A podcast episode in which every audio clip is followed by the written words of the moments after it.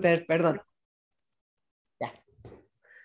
Yo estoy aquí contigo de regreso este sábado 19 de marzo en Enlace 50 y hoy tenemos un gran tema, la resistencia a la aceptación. Para tratarlo está con nosotros el doctor Mark Ehrlich, que tú ya lo conoces, ha venido a Enlace 50 varias veces y pues él es experto en todo esto. Bienvenido, Mark. Qué gusto que estés aquí. Gracias, Concha, y siempre es un placer estar con una gran amiga y algo que me encanta de platicar contigo en este foro es que como nos conocemos y nos entendemos, la plática es informal y espontánea, lo cual se me hace justo lo necesario para este tipo de temas. Unos temas importantísimos que has estado tú eh, trabajando desde hace muchos años, porque de hecho cuando yo te dije que quería hablar de, invitarte al programa, eh, me acordé de tu libro Armonía, con portada amarilla con verde, que yo lo tenía casi absolutamente subrayado ah. y que lo presté y que no me lo devolvieron. Y de repente te dije, si hablamos de eso, y me dijiste, ese fue el principio y ahora ya hice la sutileza de la aceptación. Y me encantaría que nos cuentes por qué ese camino, cómo fuiste avanzando y hace ah, cuánto fue Armonía. Oh, eh, armonía, si me acuerdo bien, fue en los noventas. Y déjeme más contarte cómo salió el libro Armonía y por qué puse Armonía como título. En este entonces estaba yo consultando con la Junior League aquí en México, que tú me imagino la conoces, es un grupo de voluntarias sensacionales, gente muy linda. Entonces empezamos un, un programa de prevención de abuso de sustancias que se llamaba eh, Un Paso a Tiempo. Entonces ahí armamos todo un proyecto que llevamos a toda la República Mexicana, en donde estábamos entrenando a trabajadores sociales, psicólogos, psiquiatras, maestros, con un modelo muy específico para ayudar a la gente a prevenir la, el abuso de sustancias, específicamente alcohol, pero se aplicaba a todo. La parte que me tocaba a mí, en vez de hablar acerca de la prevención, hablé más bien acerca de la promoción de la salud mental. Sí, porque es muy fácil, quieres prevenir un mal, es mucho mejor, más sano, más eficaz, yo pienso, promover el bien. Sí, ah, armé todo un programa para enseñarle a los adolescentes, a la gente, los niños de, ah, ¿cómo decir? De como de middle school, de sexto, séptimo. Secundaria. Eh, secundaria, ah, sí, secundaria. Ah, y también trabajar con los papás, porque el programa en el día se trabajaba con los alumnos en la escuela y yo en la noche trabajaba, o los, la gente que nosotros entrenábamos, trabajar con los papás acerca de cómo lograr una armonía en las familias que podría aminorar los riesgos de adicciones. Entonces, este libro de armonía es como quien dice el programa en, cierto sentido de cómo promover la salud psicológica y emocional en la familia. Y ese fue en los 90.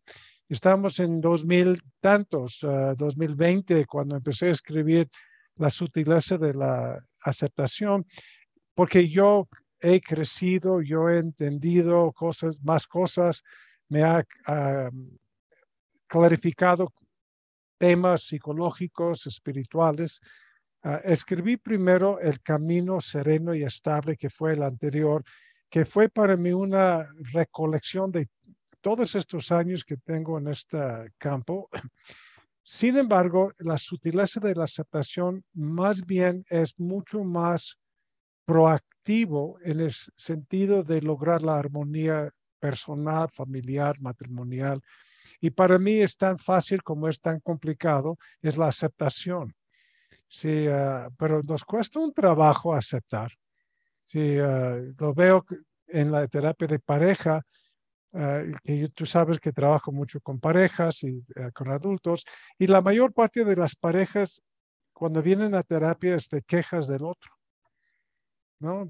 no me habla, me habla demasiado, que no entiende, entiende de más, es metiche, es, ah, me ignora, que quiere más a la mamá que a mí, cantidades de quejas acerca del otro cuando la solución radica en la capacidad de aceptar las partes menos agradables del otro.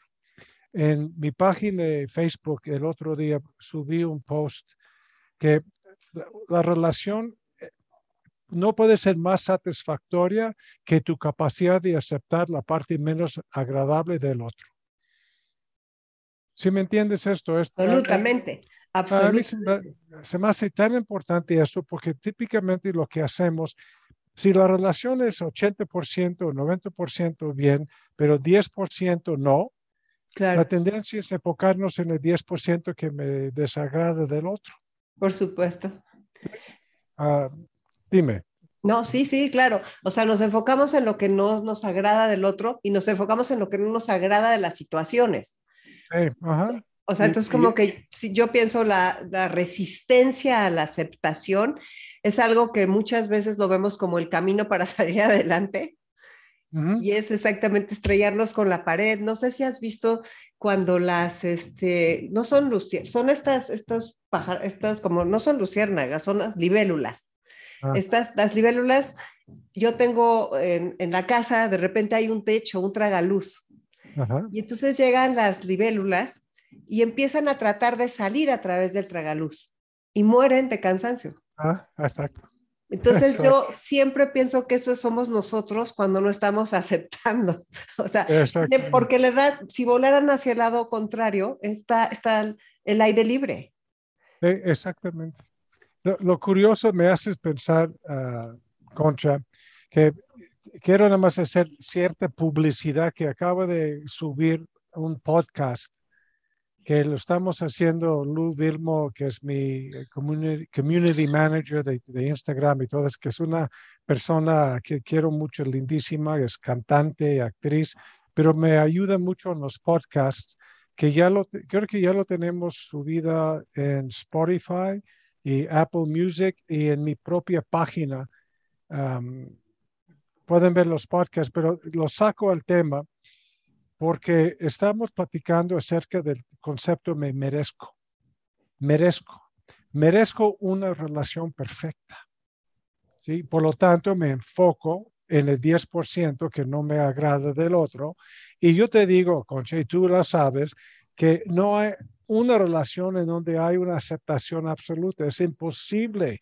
Ah, me acuerdo muchas veces que platico con grupos de mamás y platico acerca del, del amor condicional en donde uh, el amor nosotros damos según la forma que se, el otro se comporta. Entonces, si el niño se porta mal, me enojo y ese no es amor. Aunque quieren pensar que es un amor, no lo es. El amor y el enojo son mutuamente excluyentes. Por lo tanto, uh, ninguna relación puede ser un amor absoluto, perfecto, porque, ese, porque yo estoy buscando, a final de cuentas, la satisfacción de una, un deseo, satisfacción mía, a final de cuentas. Cuando yo entro al concepto de me merezco, que lo platico un poco más, eh, quiero que en ese episodio cuatro de los podcasts, apenas empezamos, es tan importante esto preguntar, ¿y por qué te mereces eso? ¿Sí? ¿Por qué te mereces una relación perfecta? Y, eh, obviamente, cuando, yo, cuando sacamos el tema en una terapia o en un, curso, no hay una respuesta, porque cualquier respuesta termina en, pues porque sí, ¿no? porque uno trata de ponerlo, pero eso, de me merezco es muy interesante porque aparte es algo que como que está muy de moda decir yo me merezco, yo me merezco, yo me merezco y como que uno cree que nada más con decirlo, ¿no? Sí, no, ah, cuando eh, un, tema relacionado con me merezco, ah, te, digo, estoy trabajando con una pareja ya de 30 años de casados. No tienes idea de los pleitos que tienen entre sí me ha presenciado en la, consulta sus pleitos y son de veras espeluznantes. Eh, a mí me, uh, me apena mucho ver la gente sufrir de esta forma, pero son pleitos recurrentes de esta pareja. Le pregunto al, Señor, oye, ¿por qué te enojas tanto con tu mujer? Porque me dice, porque de veras me saca de quicio. Ah, ok, te saca de quicio. ¿Y cómo te saca de quicio? Porque repite la misma historia 20 mil veces. Ah, tenemos 30 años de casados y cualquier cosa que yo haga saca todo lo mal que he hecho en 30 años y la verdad estoy hasta la madre de escuchar tanta, tanta queja. Entonces, yo le pregunto, ¿y tú qué has hecho para que ella no se queje? ¿Qué te dice? Quede callado, obvio, porque, pues, pues sí, la verdad es chin. Y, y por la relación que tengo con ellos, es gente ya trabajada, ¿no? Y además que tenemos una buena relación, que puedo hacer esta pregunta, y él lo toma como una invitación de mayor reflexión. Uh, entonces me dice, sí, no sé, la verdad, nunca lo había pensado. Y no pensamos esto porque cuando yo estoy sufriendo en algo, la tendencia es explicar el sufrimiento por los eventos externos.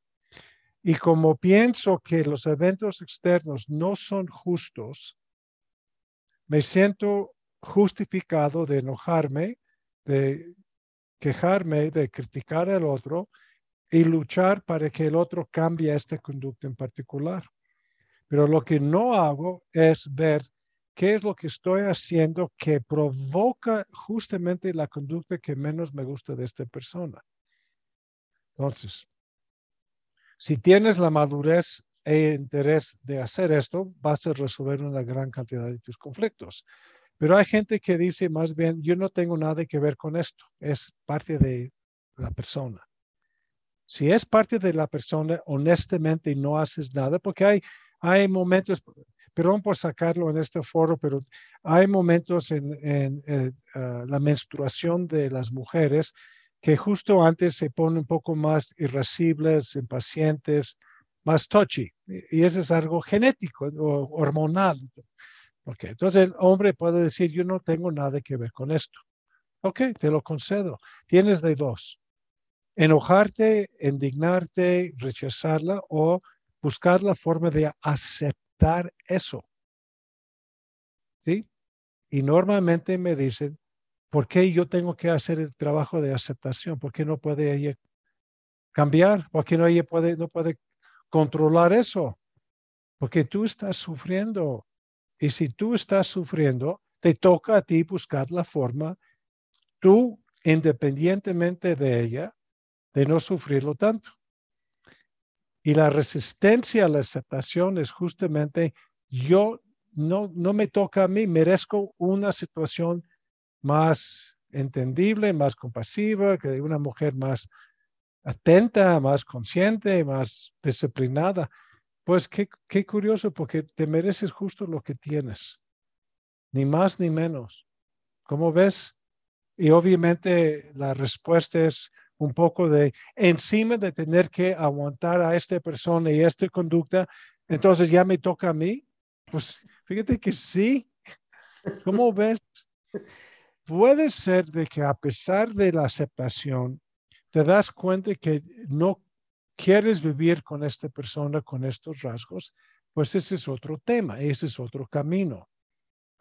La mayor parte de la gente que sufre en estos temas es porque tienes miedo de terminada relación. Y, se enfrentan con una de dos cosas, terminada relación o, o hacer una, un esfuerzo para que la otra persona cambie esta conducta o aceptar que no puedo cambiar esto y trabajar la aceptación. ¿Sí, claro que sí. Ese trabajo de la aceptación, o sea, primero yo creo que empieza con, con darte cuenta de lo que estás diciendo. O sea, exacto. Que, es, que es el primero, eso es un shock. O sea, decir, a ver, yo venía aquí a que me ayudaras a cambiarla o a defenderme. exactamente, ese es esto. Te ríes, pero es cierto. La, mucha gente llega a la psicoterapia con, con, en pareja, por lo menos, diciendo, a ver, a ver qué haces para que esta persona cambie. Claro.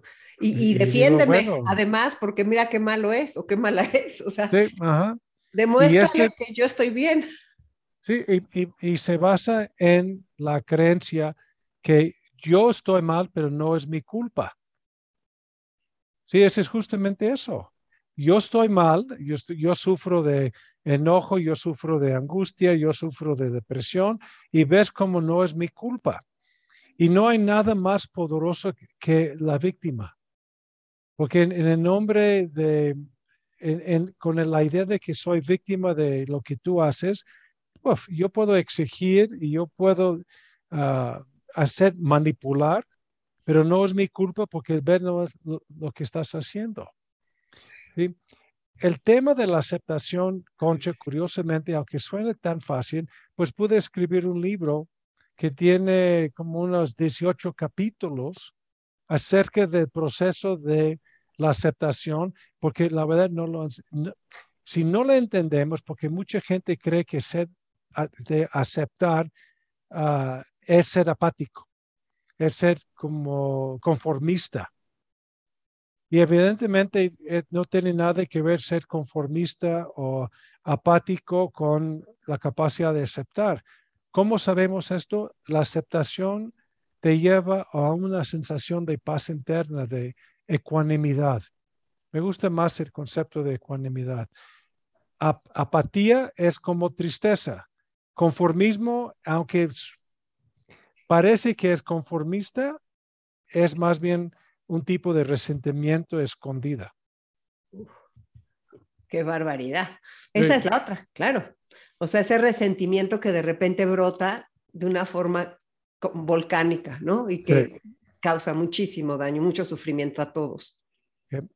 Un concepto, y ah, lo trato en el libro, eh, eh, y, en realidad no hay una traducción adecuada de selflessness no selfishness, selfless, en el sentido de que estamos ausentes del ser.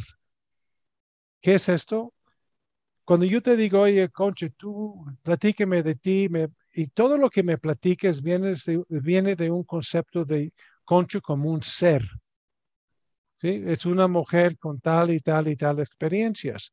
Como cargamos estas memorias, normalmente pensamos que merezco un mejor trato por tanto sufrimiento que había tenido en mi vida. La aceptación nos lleva a una experiencia de selflessness en el sentido de que yo no tengo un ser para, que, para defender.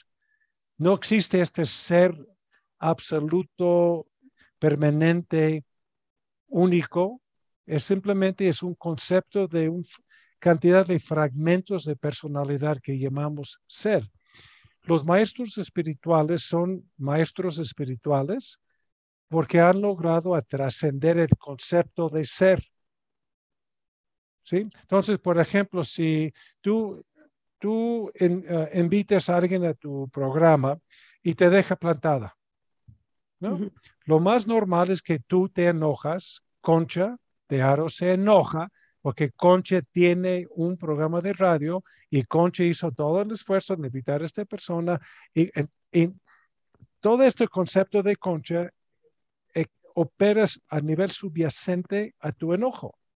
Si no tuvieras un concepto de un programa de radio, una mujer concha, un, un profesionista, profesional, simplemente dice, ah, ok, porque no hay en dónde pegar este evento. No lo recibo. Porque no hay nada, es como vapor, es como ah, una cortina de humo. Pero ni tú ni yo vivimos con esta selflessness. Nosotros, tú y yo, vivimos con el concepto de un self, un ser. Por lo tanto, el self en este sentido es equivalente al ego. Exacto. ¿Ok? El ego, cuando estamos peleándonos por ser un ego, nos volvimos en este instante egoístas. Claro. Claro. ¿Entiendes? Entonces no hay forma de no ser egoísta si tú estás defendiendo un sentido de ser, un sentido de soy. Y dentro de todo eso ya entra lo que está en tu libro de la mente sutil y la mente densa.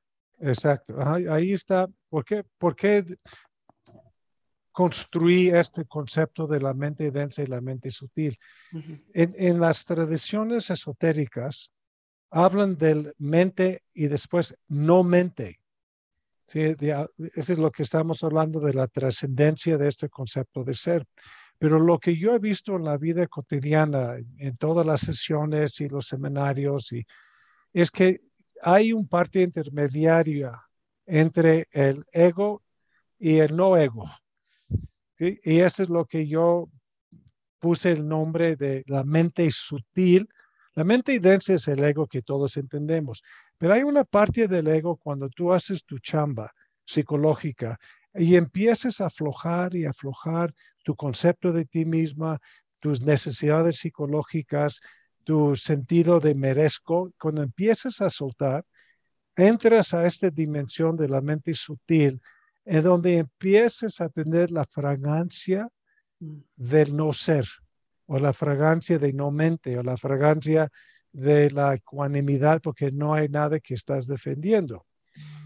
El libro nos guía hacia el desarrollo, la práctica de la mente sutil. Porque yo pienso, lo que yo he visto, es que ahí, no, una vez haciendo trabajo para llegar a la mente sutil, como, es como casi automático si empiezas a, a tener la sincronicidad con el no ser y con el, el ser supremo, pues, hay muchos nombres, ¿no? Ah, entonces, como para mí gusto temas que ser como un paso intermediario, intermediario entre el ser y el no ser. ¿Y cómo haces el trabajo para entrar a la mente sutil? ¿Cuál es la diferencia entre una y otra? ¿De qué? ¿La mente sutil y la mente densa? Sí, para la mente densa es sufrimiento.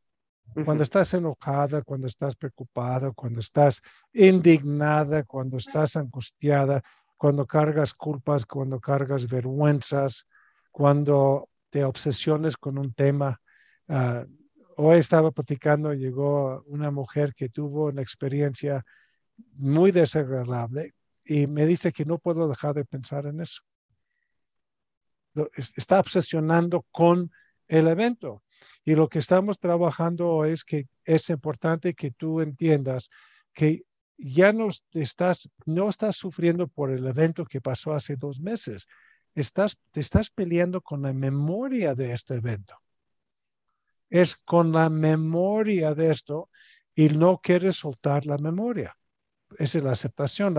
Entonces, ella está viviendo la resistencia a la aceptación porque sigue con la memoria y repitiendo y repitiendo lo que debe. Esa es la mente densa imagínate la, caminar en ah, aguas movedizas. No puedes caminar. Tienes que... Ah. La mente sutil es que, por ejemplo, en este caso de la memoria, tiene la memoria, pero ya no la pesa, ya no es una ancla. Puede recordar, sí, no me gustó esto, pero voy a sacar esto de provecho y es mucho más fluido, más sutil, porque ya no me arraiga a la memoria, no me arraiga a lo, al sufrimiento. Me doy cuenta del sufrimiento, pero no estoy sufriendo. Me acuerdo, me doy cuenta. La mente sutil nos da la posibilidad por la claridad mental que contiene de ver qué es lo que pasó y qué puedo hacer de aquí en adelante para evitar lo mismo. Cuando estoy metido en el evento, simplemente el sufrimiento, no tengo claridad mental, no tengo equilibrio emocional, no tengo ninguna posibilidad de trascendencia. Entonces necesito meter una, una práctica de observación o de contemplación acerca de qué me llevó a mantener y agarrar de esta memoria? ¿Por qué? ¿Qué me está frenando de soltar la memoria? Y es, como ella en un momento dado se va a dar cuenta, es que ella tiene la idea de que no merezco eso. no debería haberme pasado. No puedo equivocarme. Nada más para que tengan una idea, en la sesión de hoy platicamos de que ella siempre ha tenido la, como la búsqueda frenética de comprobar que no era imperfecto, no de que es perfecta, de que no es imperfecta. Entonces es una lucha continua. ¿Qué sucede? Hoy le dije, oye, ¿no, no estás así curioso que una mujer que ha trabajado tanto en demostrar su perfección tuvo un evento tan imperfecto? ¿Cómo entiendes eso? Entonces, obviamente me dijo que no entiendo. Pues esta fue la, la tarea que tiene que haber.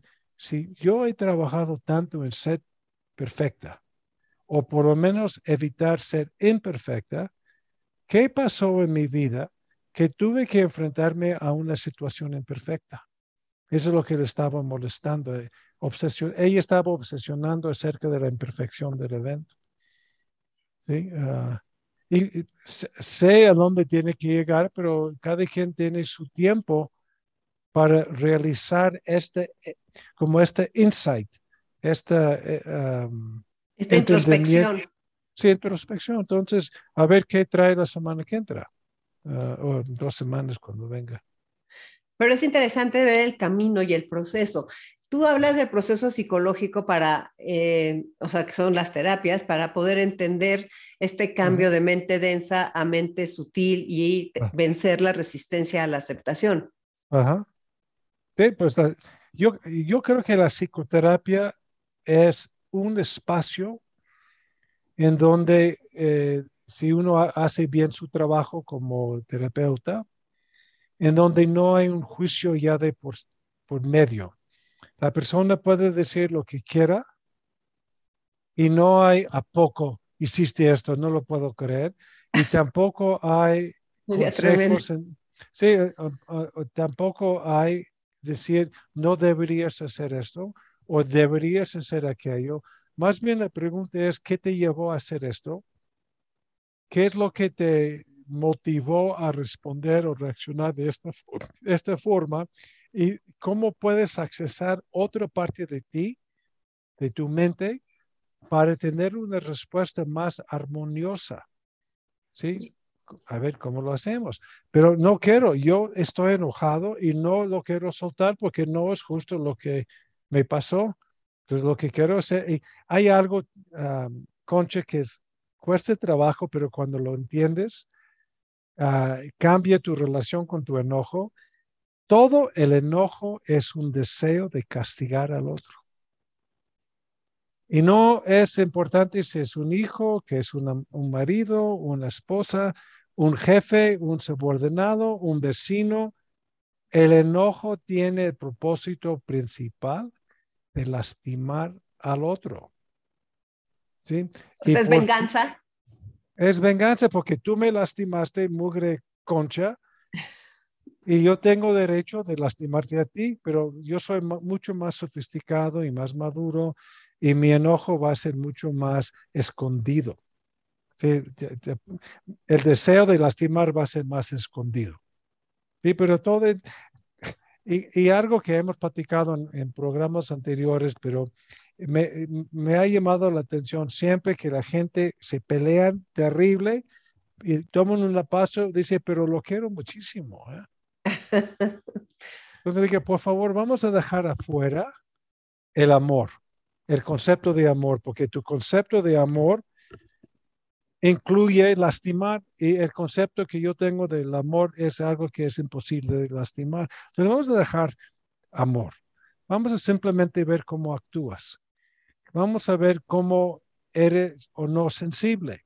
Cómo vamos a trabajar con tu capacidad de anticipar lo que el otro necesita y hacer lo necesario para que siente a gusto contigo. ¿Cómo ves eso? Ah, bueno, pues, eh, como no les gusta.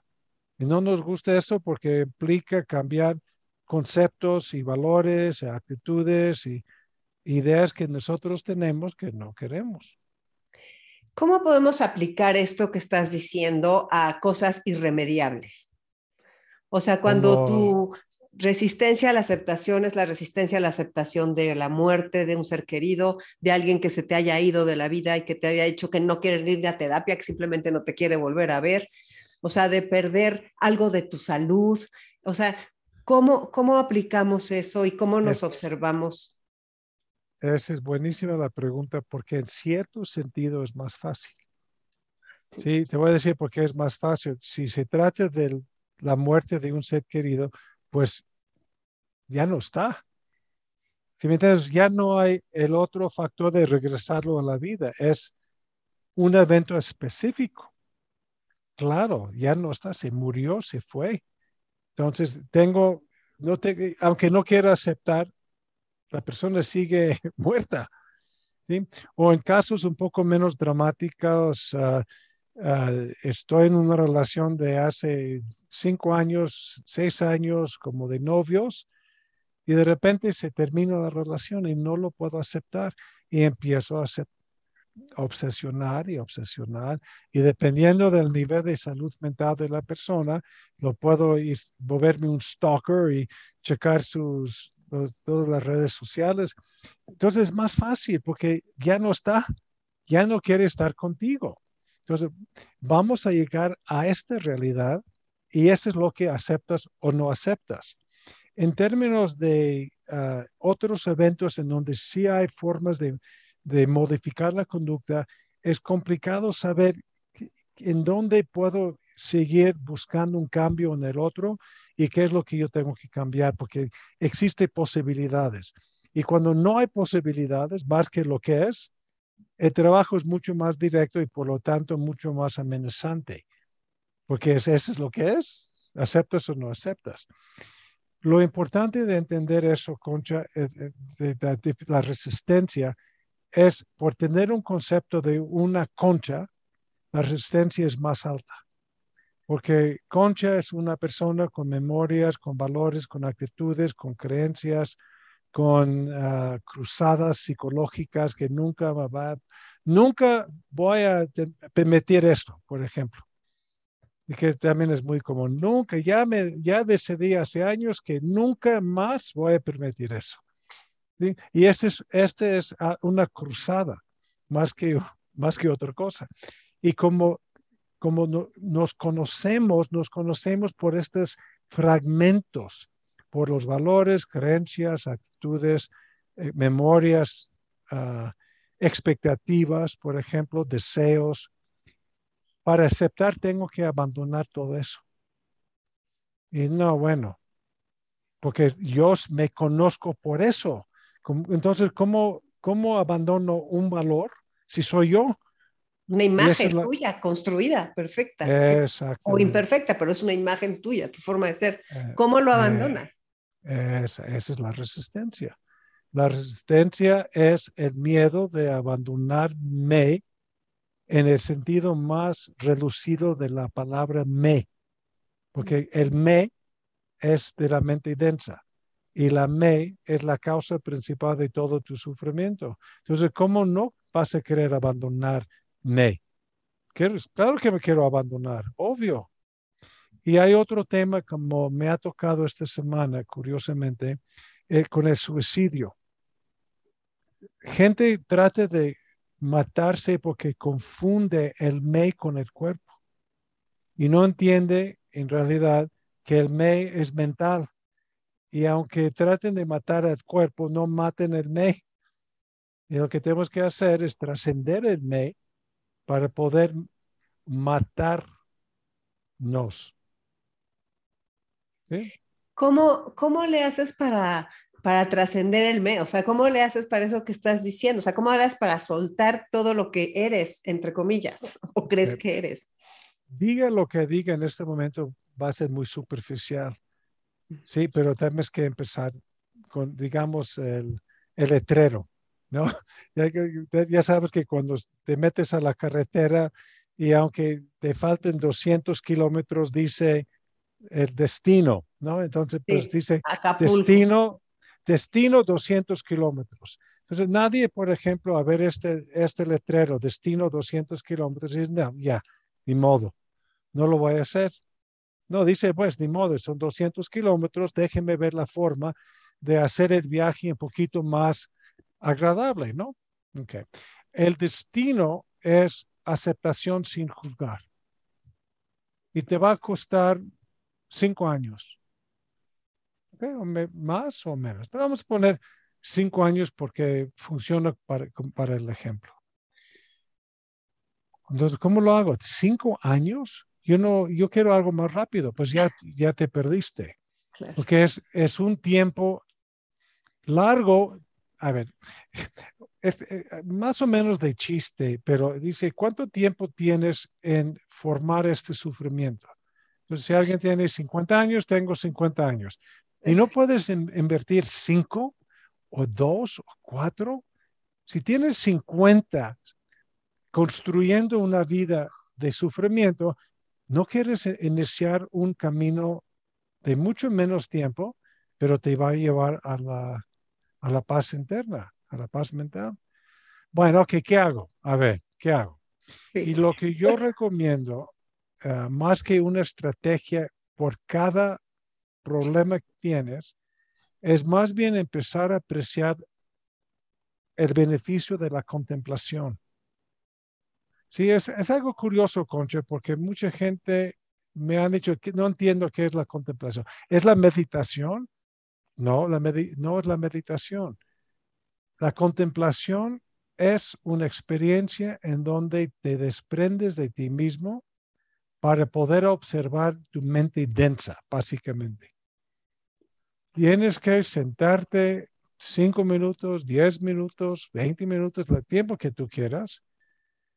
Y por ejemplo, te voy a dar un ejemplo.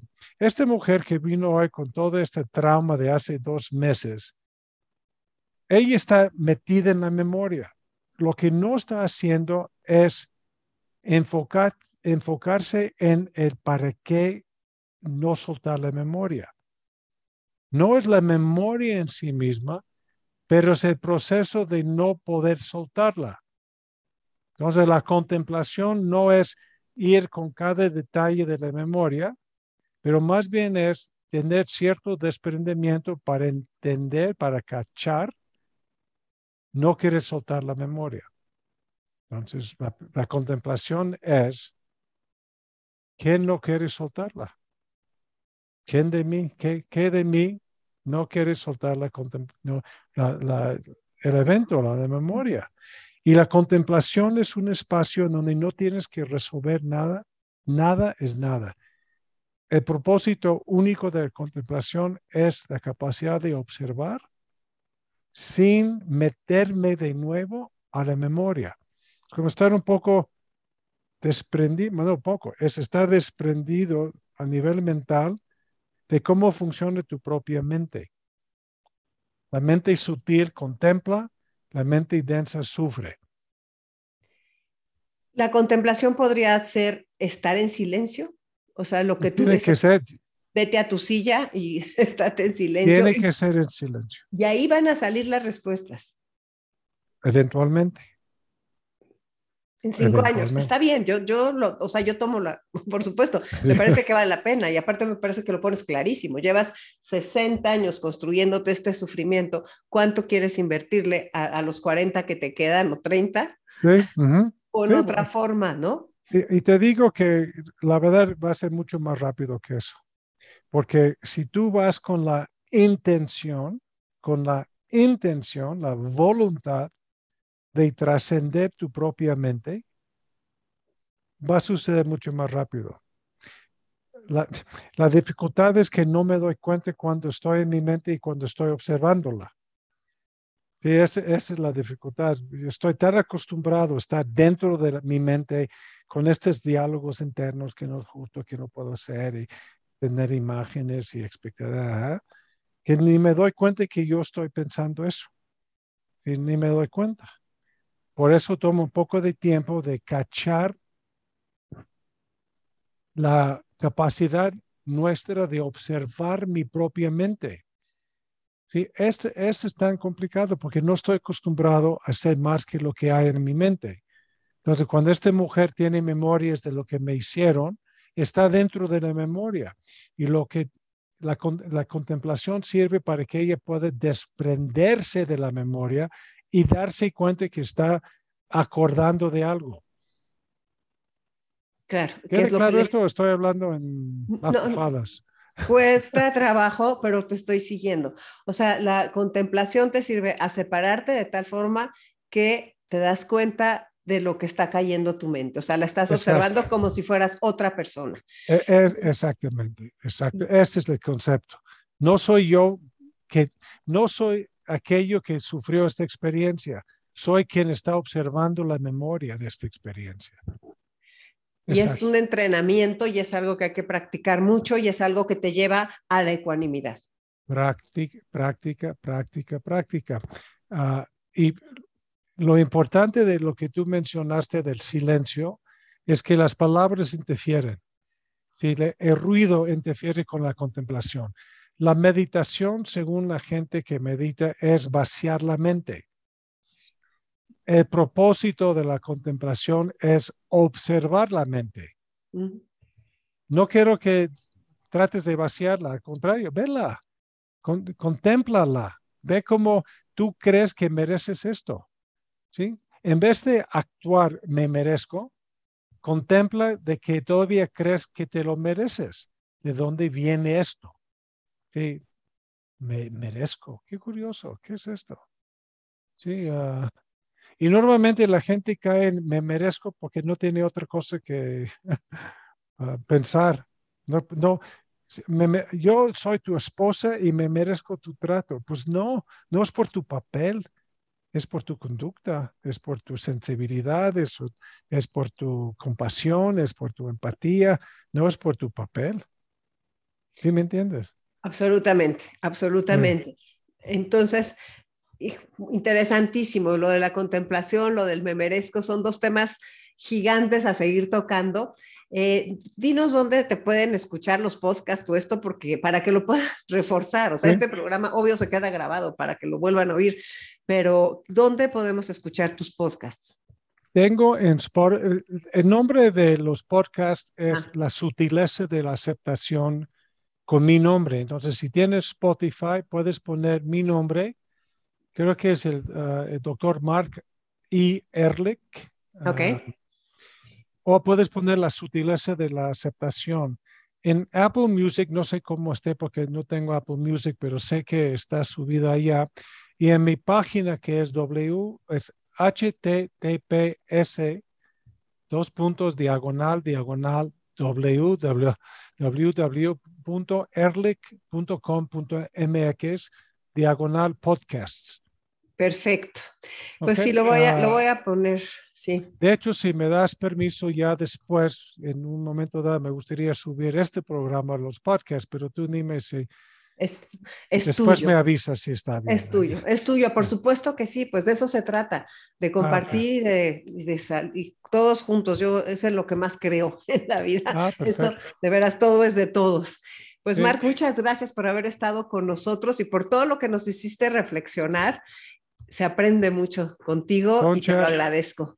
Tú sabes que te quiero mucho y es un, es un gran gusto. Sí, pues estás ampliamente correspondido. Pues gracias por haber estado aquí con nosotros. Cuídate mucho. Soy Concha León Portilla, quédate en Enlace 50.